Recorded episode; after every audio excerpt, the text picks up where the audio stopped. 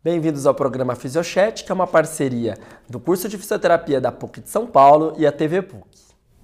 E hoje o nosso tema é um tema pouco conhecido, pouco abordado e de extrema importância. Por isso que nós trouxemos aqui um convidado especial para a gente tentar falar um pouquinho mais a fundo desse tema que são os cuidados paliativos. Hoje nós temos aqui o Tom Almeida. Bem-vindo, Tom. Obrigado. Bem-vindo. Vou falar aqui o seu, o seu currículo. O Tom ele é formado em comunicação social pela FAP, com especialização em desenvolvimento humano e liderança pelo CTI Coaching Training Institute, e ele atua, atua como facilitador em grandes multinacionais. Ele é um empreendedor, palestrante e um ativista dessa causa, né, Tom? Exatamente. Tom, para a gente começar, eu vejo aqui que esse seu currículo, ele é de coaching, liderança, você trabalha em multinacionais e de repente a gente vai falar de um assunto aqui que é bem ligado com a área da saúde, que são os cuidados paliativos. Exatamente. Que, como é que funciona isso, essa ligação aí de uma coisa com a outra? O que, que te levou a, a entrar para esse, esse tema aí? Acho que a vida me levou. Na verdade, sim, foi uma experiência pessoal que eu tive. É, eu tenho um primo, na verdade tinha, que ele faleceu faz um ano e meio. Eu, a gente era muito próximo, o Eduardo, e a gente, eu acompanhei muito de perto todo o processo. Ele teve um câncer e o processo eu acompanhei muito de perto. É, conversava muito com ele, estava disponível para conversar com ele e provocar conversas e tudo mais. E foi um processo de três anos e três meses, e sem cuidados paliativos. E cuidados, apesar dele ter passado pelos principais hospitais do Brasil, de São Paulo, hospitais particulares e tudo mais, nunca houve uma equipe que falou: precisamos trazer uma equipe de cuidados paliativos para cuidar e conversar com esse paciente. Isso não aconteceu. Eu que descobri fui saber sobre cuidados paliativos através de outros contatos que eu fui investigando, daí eu comecei a buscar e levar até ele. Tanto é que ele estava internado num hospital que eu brincava que ele era frequent flyer, que ele vivia nesse hospital. Durante dois anos ele ficou muito tempo internado lá aqui em São Paulo. Tinha uma equipe da dor dentro desse hospital e nunca apresentaram esse, essa equipe para ele. Eu que descobri e fui, fiz um escarcel, eles foram atender. Então, na hora que entrou essa equipe da dor, no caso dele foi como tirar com a mão, assim, todo o sofrimento que ele estava tendo. Então, por um lado, foi espetacular, tipo, uau, tirou aquele sofrimento, tirou aquela dor, para o outro, para ele, foi quase que uma traição. Então ele se sentia até traído, assim. Que bom, estou aliviado, mas ao mesmo tempo traído. Porque demorou tanto. Demorou né? tanto. Por que demorou tanto? Tanto, tanto é que ele tinha uma frase que ele deixou que era o seguinte: é, cuidados paliativos devia ser como câncer. Assim, na verdade, a frase que ele falava é o seguinte: tão importante quando você descobrir câncer logo no início, é importante que cuidados paliativos também entre logo no início. Então eu descobrindo o efeito, o impacto que isso teve na vida dele e na morte dele, porque ele era um doente terminal, estava evoluindo para esse caminho, era sabido, e a gente foi conversando sobre isso. É, mesmo nos últimos três meses, ajudou a ressignificar muita coisa. Ressignificou a vida dele. Então a gente teve muitas conversas. Ele teve mais qualidade de vida, pouco mesmo no final, ele conseguiu ter qualidade de vida e preparou ele para a morte dele. É, então eu vi o quanto que é importante o quanto que é fundamental. Depois que a gente viveu aquilo, eu falei, meu, ninguém pode passar a vida sem saber que isso existe, porque não adianta a gente vai precisar de cuidados paliativos. Seja individualmente, seja porque algum familiar, algum amigo nosso vai estar tá vivenciando uma doença grave, uhum. uma doença é, é, que ameaça a nossa vida. Então virou meio que uma causa, não, virou a minha causa. É, eu acompanhei o Du em Bauru, ele foi, ele morava em Bauru, então ele ficava entre São Paulo e Bauru, e lá eu conheci, na verdade eu que descobri esse médico em Bauru, aqui em São Paulo, e ele começou a atender o Du no finalzinho. E a gente começou a ter conversas juntos, eu, o Dr. Ortega e o Eduardo no quarto, que foram assim transformadoras. Parecia que eu fazia isso há muito tempo. Eu trouxe toda a minha experiência em desenvolvimento humano naquela situação junto com o médico. Uhum. E esse médico me convidou para fazer uma palestra, contar a minha experiência e daí me convidou para fazer o evento. Então eu fui entrando Foi nesse entrando. mundo por isso. Então assim eu digo que eh, o meu mundo dessa parte de conversas, comunicação, desenvolvimento humano está se juntando com esse universo da saúde e de trazer a consciência de cuidados paliativos. Tom, porque no final, né, a gente acaba associando cuidados paliativos com a morte. Mas você me falou de um processo de três anos e uhum. pouco aí. Uhum. Qual é a importância? Então, vamos tentar é, explicar para o pessoal de casa qual é a grande diferença aí que isso pode ocasionar nessas pessoas, qual a diferença de descobrir isso no final, no começo? É, ótimo, isso é, isso é bem importante, porque como, assim, deixa eu explicar primeiro o que é, né? Que muita gente acha que não sabe uhum. o que é, é cuidados paliativos. É. Cuidados paliativos é uma abordagem da medicina. Ela é multiprofissional. Então, o ideal é que seja uma equipe de diversas formações. Então, é o médico, é o enfermeiro, é o fisioterapeuta, é o nutricionista, o psicólogo. Todo mundo tendo esse olhar de conforto para o paciente e para o familiar.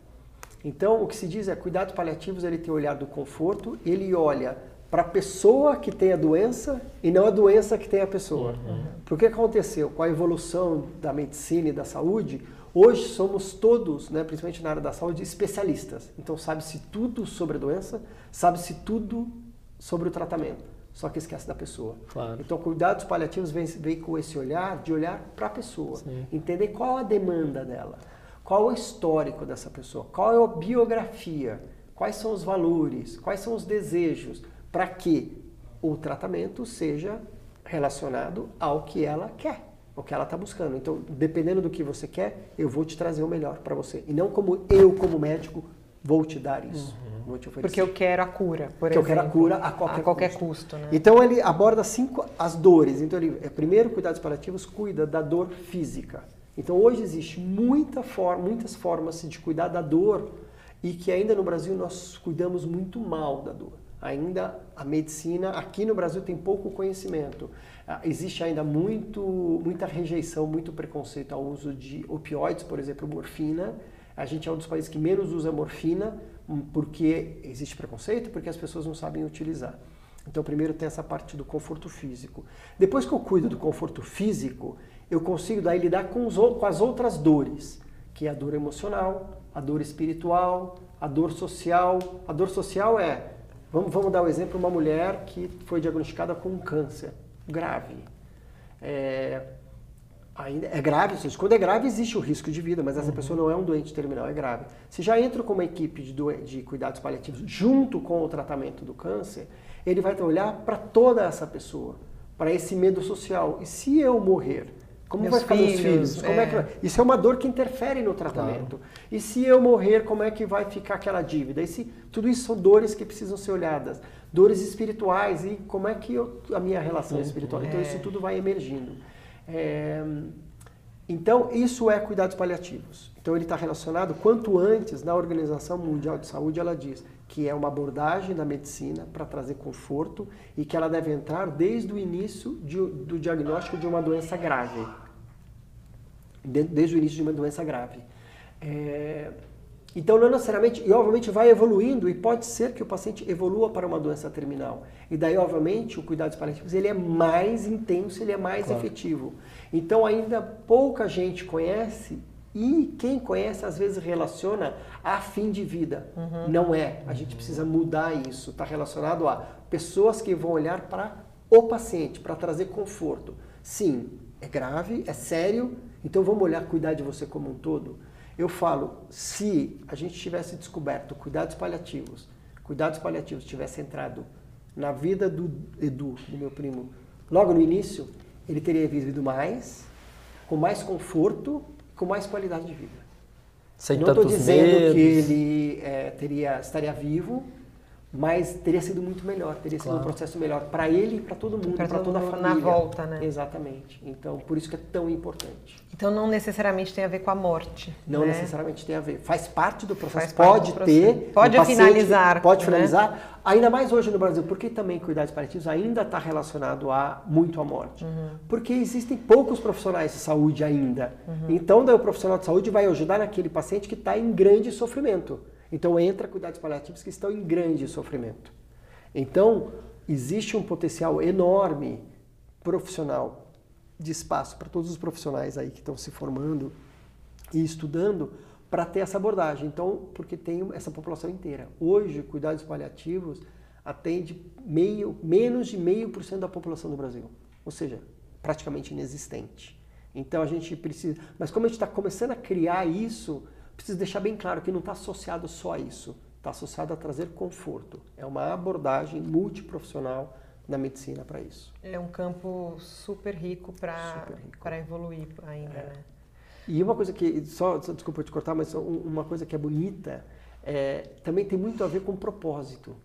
Tem a ver com um profissional de saúde que quando começa a estudar, quando vai buscar, ele fala, meu, eu quero cuidar de pessoas.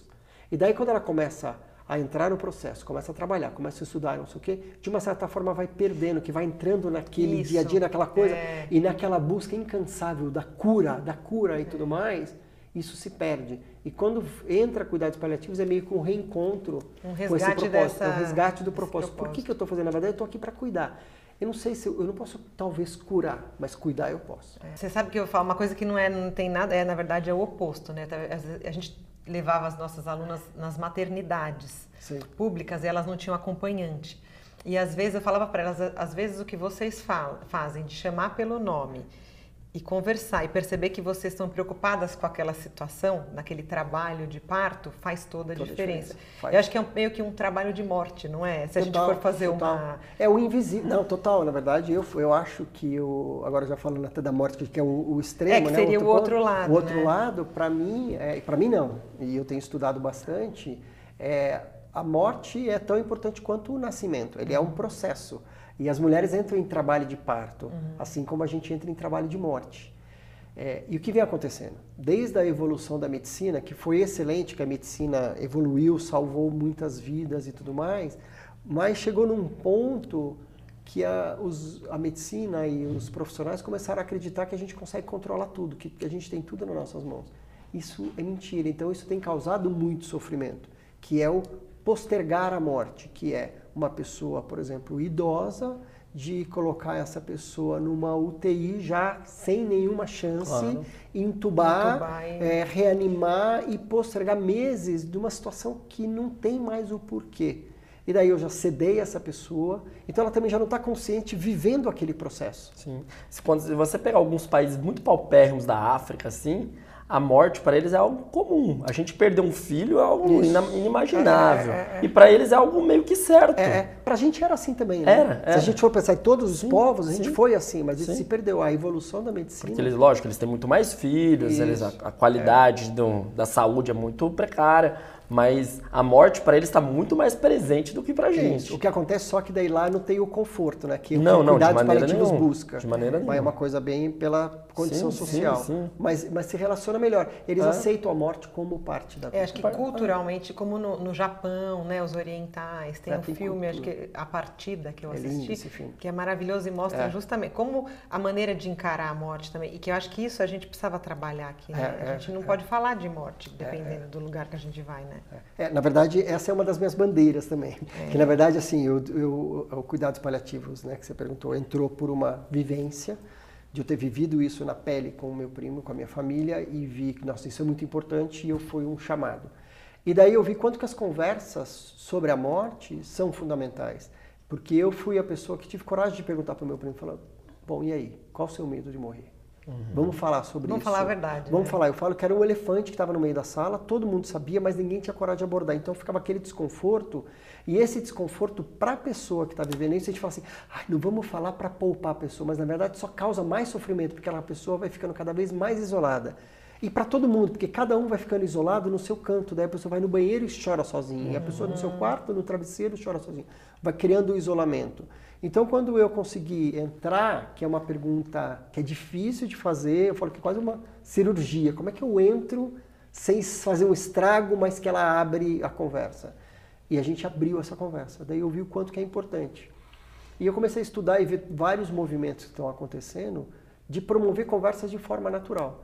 É, então, desde então, eu criei um, um, um projeto que chama Cineclube da Morte que a gente se encontra todos os meses no Belas Artes, aqui em São Paulo, no cinema. Uma vez por mês a gente assiste um filme. Inclusive, a partida foi o primeiro filme que a gente abriu a série de filmes, que é maravilhoso. É. E daí a gente assiste o filme e depois, por uma hora e meia, a gente conversa sobre, sobre isso. Sobre a morte. Tem a discussão sobre a, o tema que surgiu, porque sempre a gente escolhe um filme e sempre tem uma abordagem completamente diferente sobre o assunto. E quem se interessar, qual, como é que faz? Tom? Na página do, do Belas Artes sempre é, é, existe a informação da agenda. É, eu tenho uma página que se chama Cineclube da Morte no Facebook. Ah. Então no Cineclube da Morte a gente sempre anuncia os próximos filmes e as conversas.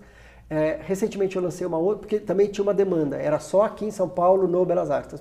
Eu quero participar, eu quero chegar. fazer, não consigo chegar a tempo, eu sou de outro lugar. A gente abriu a sala online, que as pessoas assistem um documentário, um filme no Netflix, e depois elas entram numa sala de videoconferência e a gente faz essa conversa. Interessante. Então esse, a, gente teve, a gente inaugurou agora e tinha gente do Brasil inteiro, foi ah. muito legal. Deve ser muito rico, né? É muito rico e, e, e essa soma de você Sim. falar é assim, é uma des, tirar, descortinar um, um desconforto. Então, é, eu brinco sempre na abertura e falo assim, bom, é, todo mundo está aqui, está aqui para sair da zona de conforto. Uhum. Então, eu vou provocando com perguntas e assim vai acontecendo a conversa. É, esse projeto eu criei com a doutora Ana Cláudia Quintana Arantes, ela é a referência em cuidados uhum. paliativos. Então, sempre eu estou acompanhado de alguém da área da saúde. Sim. Porque eu estou entendendo cada vez mais, mas eu não sou da área da saúde. Uhum. Então trazem questões médicas, mas também trazem questões humanas e a gente vai fazendo essa dança. É, mas até conversa. não precisa somente disso, é para essa conversa, para tudo não, isso dar e é certo. é multiprofissional, né? Claro. Né? Claro. É, e a gente fala que cuidados paliativos, morte não é uma questão médica, é uma Sim. questão humana. Humana, é, claro. Todo mundo está envolvido, Sim. todo Sim. mundo está envolvido. Então isso é importante. Fazendo esse gancho, acho que eu queria continuar a conversa. E aí, com, o seu primo, como foi essa... Acho que vocês se pôr no ar, mas eu gostaria de claro, saber. Assim. Claro, claro. É, bom, ele aconteceu o que a gente sabia que aconteceu. Claro, que mas, mas essa conversa sua, como ela se desenrolou? Foi espetacular, porque é. abriu. É, é, uniu a família mais? Muito, é, muito. Uniu, foi um divisor assim mesmo? Foi. É, inclusive foram surgindo pontos que precisavam ser fechados. Sabe aquela conversinha que precisava ser tida, um perdão, uma desculpa, um agradecimento, um, uma declaração? Isso tudo a gente foi fazendo com que dando importância para tudo isso. É, a primeira conversa, quando eu fiz essa conversa, essa pergunta para ele, qual o seu medo da morte, é, ele me falou que o maior medo dele era que ficassem prolongando a vida dele. Uhum. Que ficassem, tipo, na hora que chegar eu estou entendendo que o meu corpo já não está aguentando, então eu não quero que me prolongue, por favor não deixe. Eu falei, você já conversou isso com a Pri, que é a sua mulher? Ele falou, não, mas eu acho que ela sabe. Eu falei, Du, então, talvez ela não saiba, você claro. tem que conversar. Ele foi conversar, isso a gente conversando por telefone e por WhatsApp. Muitas das conversas a gente tinha por WhatsApp, telefone. Isso nunca é um problema. Sim. Aí ah, eu não estou lá. Não é um problema. Você consegue, hoje em dia você é. consegue. E ele voltou e falou, Tom, ela não, dá, ela não quis. Falou, para, isso não vai acontecer, eu não quis conversar, ela não estava preparada. Falou, então é comigo mesmo, então me fala. E daí ele, a gente foi conversando, ele me gravou um áudio falando, olha, o que eu não quero é isso. Tá, tá, tá. Ele usou esse áudio dizendo exatamente o que ele não queria. Ele falou, por favor, seja meu advogado, mostre essa gravação para Priscila, caso aconteça. É, naquele momento era um ato meio heróico meu, assim, de falar, tá bom, eu vou garantir. Eu sei que eu, como primo, eu não poderia no hospital fazer nada, mas eu poderia usar para a esposa dele. Mas daí a gente descobriu que hoje existe um documento que chama Testamento Vital, que é um documento que todo mundo pode já ter a respeito das suas, dos seus desejos, né? São diretivas antecipadas sobre o que, que eu desejo, o que, que eu quero. O que, que eu não quero. O que eu não quero. É, é, legal fazer isso junto com o médico, mas ir conversando com as pessoas. O documento é importante, ele é, mas mais importante do Sim. que ele são as conversas, porque isso também facilita muito a decisão, a dos, decisão outros, dos né? outros, porque é. não sobra para mim isso. a bucha de decidir sobre a tua claro, vida, é. entendeu? Então é, é compartilhar. É, Teve um momento que ele ia ser sedado, daí a Priscila me ligou, foi antes até, ela me ligou e falou, Tom, eu acho que chegou o um momento que ele começou a ter algumas alucinações, eu acho que chegou a hora, não sei o que. Eu falei, calma, Pri, está escrito no documento, vamos ver o que ele tinha nos dito para fazer. E daí tinha, ele tinha nos de, deixado para a gente autorização para trazer conforto, mas ainda não era o momento de sedar, era só uma descompensação hormonal, não, é? daí ele pararam as alucinações, ainda ele ficou mais um tempo. É, e eu então, tudo isso trouxe muito mais conforto é, para que as coisas acontecessem, é, da gente poder falar mais abertamente sobre isso, as escolhas. Ô Tom, você tem algum dado, assim, você falou para ele que ele tinha um medo uma, da morte, né?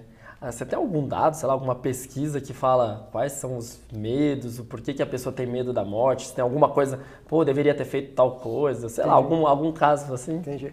É, no, no, caso dele, né, ele não falou que ele tinha medo da morte, ele tinha medo do, do processo do de morrer, né, do sofrimento, sofrimento e tudo mais. Mas no geral, é, assim, da população. Tenho, não tenho esses dados. Mas o que, que as pessoas menos é, querem? Isso. Ou que elas se arrependem de não ter feito? Ah, tá. É, primeiro tem sofrimento, eu não quero sofrer, claro, eu não quero ter ótimo. dor, tá. eu não quero ter dor. É, no geral, é assim, eu não quero ser um fardo, eu não quero dar problema, não quero tá, dar trabalho. Tá. Daí eu falo, iremos dar trabalho. Uhum. Então isso é um dos temas, e daí eu quero contar sobre o, a jornada que é o cuidados paliativos que a gente vai fazer. Um dos temas é o ser cuidado também.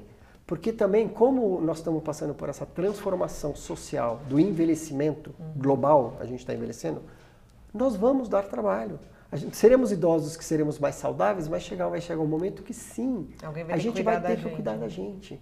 Como quando a gente nasce, precisa alguém cuidar da gente. É. Então é um trabalho que a gente tem que começar a fazer de preparação emocional, tanto dos vínculos e as relações, quanto a gente está aberto para o ser cuidado. Porque não adianta falar assim, eu não quero ser um fardo. Isso não vai te servir. Porque vai chegar um momento que vai ser. Então eu preciso começar a trabalhar assim, como eu deixo esse sentimento de não ser um fardo? Como é que eu transformo eu isso em aceitação? Cuidado, né? Como é que eu aceito é, mostrar minha vulnerabilidade. Porque não ser um fardo é continuar a me mostrar mostrar para pessoas que eu sou forte, Sim. que eu sou potente, que eu não preciso das pessoas. Vai chegar um momento que isso não vai dar para sustentar mais. Como é que eu começo a praticar vulnerabilidade? Como é que eu começo a praticar pedir ajuda? Como é que eu começo a praticar deixar com que você me ajude? Então, isso é um convite para a gente começar Sim, a fazer. Super entendeu? interessante. Então, no geral, o grande, se fosse resumir, o grande era isso. Mas tem um, um, um livro é, já escrito há muito tempo, e daí a, a doutora Ana Cláudia ela fez um vídeo algum tempo atrás falando os cinco maiores arrependimentos que as pessoas têm antes de morrer. Interessante. É, eu nunca lembro exatamente os cinco, mas um deles é eu queria ter dito mais, porque eu amo para as pessoas que eu amo. Eu não queria ter, eu queria ter perdoado mais eu queria ter vivido como eu quero viver e não em função dos outros, do que as pessoas esperavam de mim. Eu queria não ter trabalhado tanto. É, e tem mais difícil. alguma. É mais, mais difícil. É, todos são, né? Depende, todos, é difícil depende, depende cada um. da fase de vida. É, claro. é, né? Ou não, né? Na verdade é porque Sim. a gente vive tão sem essa consciência de falar. Peraí, a gente, eu falo, eu brinco, né? A gente é tão óbvio que até os arrependimentos são mais ou menos iguais. É, todo mundo então, como é que eu começo a mudar isso? Tipo, talvez tem pessoas, é, é difícil falar para outra que ama. Como é que a gente começa a falar isso? É prática. É. É, é trabalho muito, olha, eu estou nessa fase que é, mas eu vou trazer um equilíbrio. É perdoar, olhar, que fala, será que vale a pena? Fica guardando esse guardando isso. Quê, Se eu né? fosse morrer amanhã, eu ia querer morrer com esse sentimento que está dentro de mim? Né? Porque a gente nunca acha que a gente vai morrer amanhã, né? Não é esse o problema? É um problema. Então, é um problema, é um problema mas é? o que eu posso garantir é pode ser amanhã. Pode ser amanhã, é. claro. Pode ser que seja daqui 50 anos, mas assim, a certeza é essa. Um a gente já ser. está no lucro, vai é. ser, vai ser. Então, como é que eu vivo como se fosse o último dia mesmo? O que, que eu posso trazer de bom para a minha vida em relação a como eu quero viver, as relações que eu quero construir, é, o impacto que eu quero causar nas pessoas. E essa é a, o, convite que a gente faz desses projetos da Conversa da Morte, que é como é que eu, quando a gente tem consciência da morte, ela fala muito sobre a nossa vida. Sim. Muito sobre a nossa vida. Eu acabei de viver uma, uma, uma outra experiência com meu pai. Meu pai faleceu faz um mês. É, e a gente tinha tido conversa sobre o que ele queria. Há um ano atrás eu comecei a conversar com ele. Ele, já, ele faleceu com 87 anos, então né, já era algo que estava no cenário, ia acontecer mesmo. É, e daí algumas coisas que ele me falou. Falou, eu não quero é, não poder comer mais, ficar de sonda. Eu não quero ficar numa cama sendo pedindo de cuidado a todo tempo. E ele não tinha problema de ser cuidado. Ele, ele foi uma lição de vida no sentido de ser vulnerável e falar, eu aceito ser cuidado. Foi super bonito, aprendi demais com isso. Mas isso tudo, ele foi me dando dicas. E daí na última. Pode falar. Não, sabe o que eu achei é. interessante você falar? Ele, ele gostava de ser cuidado, tudo, mas o que eu acho interessante, você, apesar dele deixar ser cuidado, você respeitava a vontade dele. Então Total. ele era cuidado, mas ele escolhia como ele ia ser cuidado. Ser cuidado. Acho que isso é diferente, né? De, é, é de impor. É, de impor. De impor. Teve uma coisa que foi interessante na, no Cineclube, a discussão que a gente teve há pouco tempo, que assim, a gente, assim, a pessoa nunca teve 80 anos, é a primeira vez, então ela está aprendendo. É. E a gente também nunca cuidou de uma pessoa de, claro. a gente está aprendendo isso. Então, se todo mundo se coloca numa situação de aprendiz, fala assim, olha, eu não sei direito. Então, como é que você quer que eu cuide de você? Até onde eu vou? Porque o que acontece é hoje nos idosos, acho que vocês, você na outra conversa vocês tiveram sobre envelhecimento, é Sim. é isso. A gente quer impor para os nossos pais e para o mais velho como cuidar. É. Verdade. E é uma coisa a quatro mãos, Eu- eu, eu tem que ouvir o outro. Acho que isso é uma boa lição do pro, pro profissional da saúde, Total. porque a gente precisa ter uma grande humildade Humildade, para falar, ó, é. estou aprendendo com o meu paciente. Exatamente. A te ouvir e ver quais são as suas vontades e não só o que a ciência me diz ou o que eu aprendi que eu devo fazer com você. É. Né? O melhor atendimento, o melhor cuidado que eu vou poder te dar é a soma do que você quer, do que você precisa da sua história, com o que eu tenho. Claro. Não tem um mais que o outro, é a soma disso tudo. Porque não adianta dizer, eu quero usar tudo que eu aprendi É. e colocar em prática e fazer. Não, mas eu não quero isso. Não, mas vai, mas eu não quero. Tem um desrespeito aí. Então, o que a pessoa, até onde a pessoa vai, até onde ela quer. Então é, é fundamental isso, essas conversas, esse olhar. Eu acho que o mais importante é o olhar. Sim. E, e ter coragem, acho que tem coragem também. É, porque... porque- tem um desconforto de. Como é? Eu fiquei ensaiando para ter essa conversa com meu pai. Eu fiquei Imagino. ensaiando para fazer essa, essa pergunta para o Du. Mas eu sabia que era importante. Fui, fui. Obviamente hoje eu estou muito mais Preparado, à vontade claro. para fazer É, isso. você está tá estudando Estou isso. estudando e estou tá praticando, e estou praticando. vendo o, o, o quanto. E os impactos. Estou vivendo, eu acho que também tem isso. Os impactos que essas perguntas tiveram na vida do Du, tiveram na vida do meu Isso. pai, tiveram na minha vida, na vida da minha família, na vida dos meus amigos que estão vendo e, e como um todo. E você Então, tem esse propósito agora. né? Tom, nós estamos infelizmente acabando, o papo Já passou muito rápido. Conta pra gente sobre esse evento que vai ter, convida as pessoas, Sim, sim. por favor. É, é a prim- é, na verdade, é a segunda jornada de cuidados paliativos. Então, ela chama Jornada Eduardo Alferes de Cuidados Paliativos. Então, o nome é Que é o nome homenagem primo. nome é ao meu primo. Ela acontece em Bauru, porque ele, ele morava em Bauru. E eu faço junto com o Dr. Ortega, que é um, o médico que cuidou dele. E ele me convidou, a gente criou o ano passado a jornada. Então, a gente está indo para a segunda jornada. Então, vai ser no dia 21 e 22 de setembro, na FOB em Bauru, que é a Faculdade de Odontologia em Bauru da USP. Vão ser dois dias com palestras. A gente está trazendo três palestrantes internacionais espetaculares, palestrantes daqui do Brasil, com muitas assim, as referências em cuidados paliativos. A gente vai ter diversos workshops, vivências. Tem toda a parte técnica de cuidados paliativos e também toda a parte humana, que eu trago toda a parte também de conversas, de escuta, comunicação compassiva. Então é todo uma, um evento que é bem interessante. Então a Legal. gente tem, se procurar Jornada Cuidados Paliativos no Facebook, é, tem é, lá os dados para a inscrição gente e tudo também vai mais. colocar os contatos aqui embaixo. Legal, Isso, ótimo. E maravilha. daí tem para inscrição e tudo mais, vai ser um espetáculo. Vale a Obrigada, viu, Tom, pela Obrigado sua a vocês. Muito obrigado. Obrigado, pessoal. Continue nos acompanhando aí nas nossas mídias sociais, no Facebook, no Instagram e até a próxima.